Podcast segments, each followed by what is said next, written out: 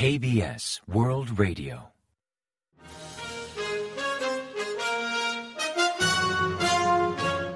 Informativo de KBS World Radio. Bienvenidos un día más al informativo de KBS World Radio. Les habla Javier Castañeda y tras el saludo les avanzamos los principales titulares del día 29 de noviembre. Jun se disculpa ante el pueblo por fracasar con la Expo Mundial 2030. La campaña de Busan para la Expo Mundial mejora el potencial diplomático de Corea. Riad acogerá la Expo Mundial 2030. Yun urge enviar mensajes antimisiles nucleares a Pyongyang.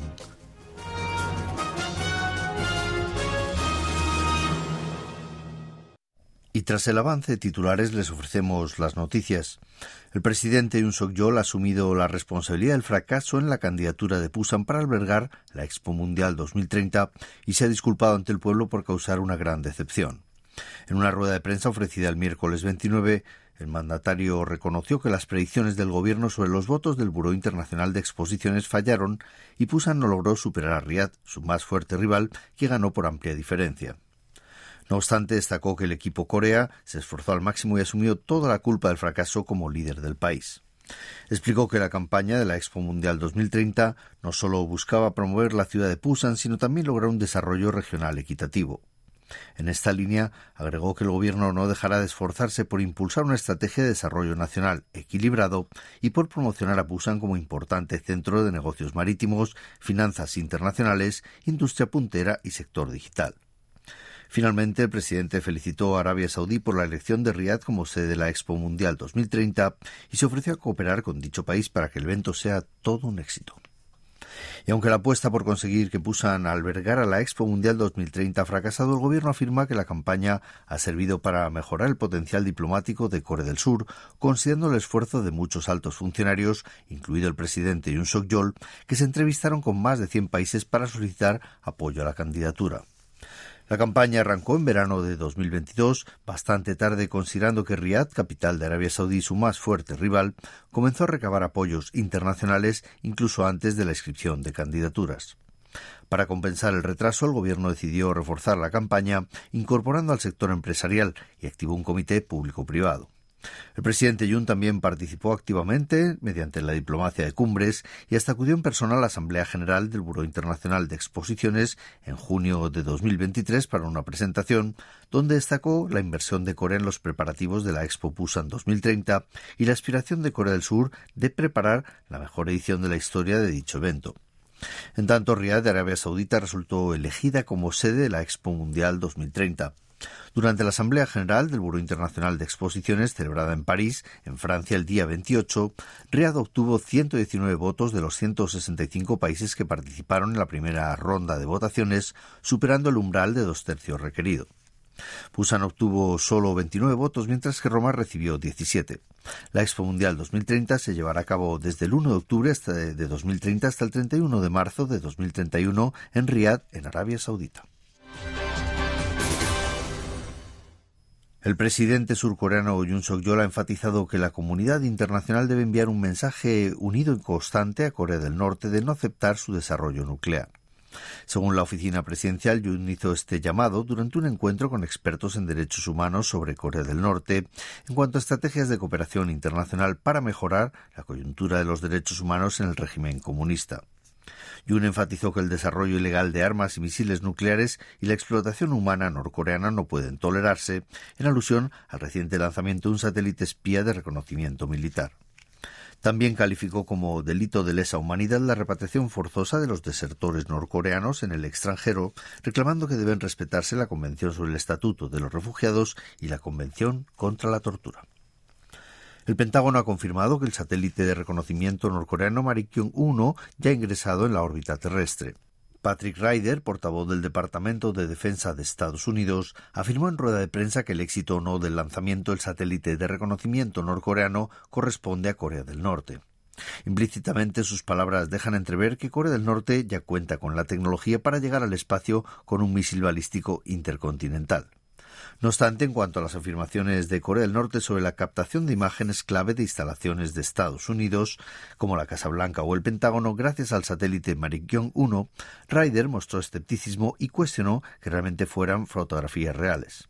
El Departamento de Defensa consideró la entrada del satélite en órbita como un tema de gran importancia y afirmó que si siguen de cerca la situación junto con los aliados en la zona, principalmente Corea del Sur y Japón. Corea del Sur y la Unión Europea mantuvieron el martes 28 hora local en Bélgica la decimoctava reunión sobre desarme nuclear y no proliferación.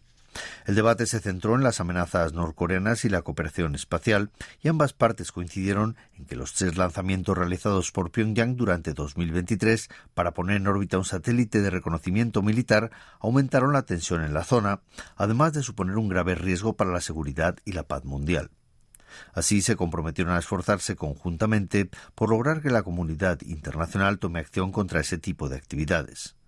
También analizaron la actual coyuntura en materia de seguridad internacional, al tiempo de reafirmar su voluntad de promover aún más la no proliferación de armas convencionales o bien nuevas, incluyendo armas nucleares y bioquímicas. De los 11 puestos fronterizos de la zona desmilitarizada, la DMZ que Corea del Sur destruyó o bien dejó inoperativos en base al acuerdo militar intercoreano del 19 de septiembre de 2018, el ejército ha confirmado que restaurará la garita 369, que conserva la forma y la estructura original. Dicha caseta se ubica en la localidad de Kosong, en el extremo nororiental del frente este, un punto clave en la estrategia de defensa fronteriza de las Fuerzas Armadas surcoreanas. De los 11 puestos de guardia desmantelados, es el único que permanece intacto, pues en 2019 fue designado como patrimonio cultural por la Administración de Herencias Culturales, considerando su valor histórico en la división de la península coreana. En cuanto a la posibilidad de reactivar otras garitas, fuentes de las Fuerzas Armadas afirmaron que la decisión dependerá en gran parte de las medidas que Corea del Norte adopte para normalizar sus puestos de guardia en la frontera. Corea del Sur y Chile se reúnen en Seúl para revisar y mejorar el acuerdo bilateral de libre comercio. La octava ronda de negociaciones para revisión del TLC, que entró en vigor en abril de 2004, tendrá lugar del 29 de noviembre al 1 de diciembre para incluir nuevos puntos y adaptar el convenio a los cambios de los últimos 20 años en el entorno comercial.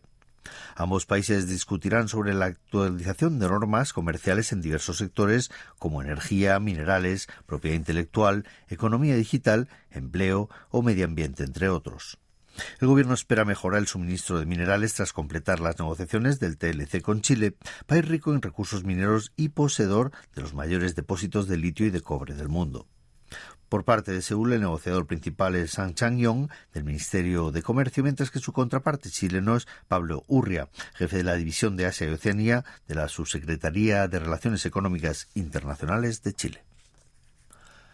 La Oficina Metropolitana de Educación de Seúl introducirá robots inteligentes para enseñar inglés en las escuelas de primaria y secundaria de la capital a partir de marzo de 2024. Como parte de un proyecto piloto, varios robots profesores, actualmente en fase de desarrollo con el sector privado, se distribuirán en colegios de cinco escuelas para las clases de conversación en inglés. Su aspecto es similar al de los robots camareros que actualmente usan algunos restaurantes, pero estarán equipados con un programa de inteligencia artificial que les permitirá mantener diálogos en inglés de forma fluida con los alumnos. No obstante, no sustituirán del todo a los profesores habituales y solo actuarán como asistentes o refuerzo para corregir la pronunciación de los alumnos o bien en planes personalizados en base al nivel de cada estudiante.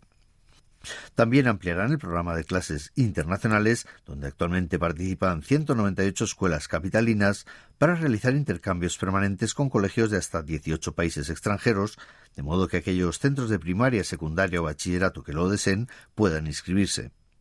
Dicho programa permite intercambios online entre alumnos seulitas y extranjeros mediante un sistema de traducción e interpretación desarrollado por la Oficina Metropolitana de Seúl. Y ahora pasamos a ofrecerles el pronóstico del tiempo.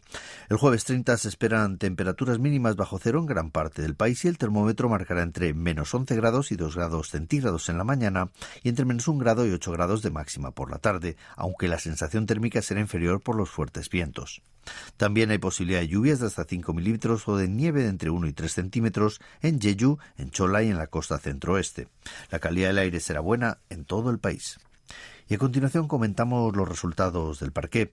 El miércoles 29, el índice general Kospi cayó un 0,08% hasta quedar por debajo de los 2.520 puntos. Concretamente cerró la sesión en 2.518,81 unidades. En tanto, el tecnológico COSDA culminó en 822,44 puntos, registrando un aumento del 0,73% respecto al día anterior. Y en el mercado de divisas, el dólar cayó por tercer día consecutivo hasta cotizar 1.289,6 wones por dólar, 4,1 wones menos que el martes al cierre de operaciones.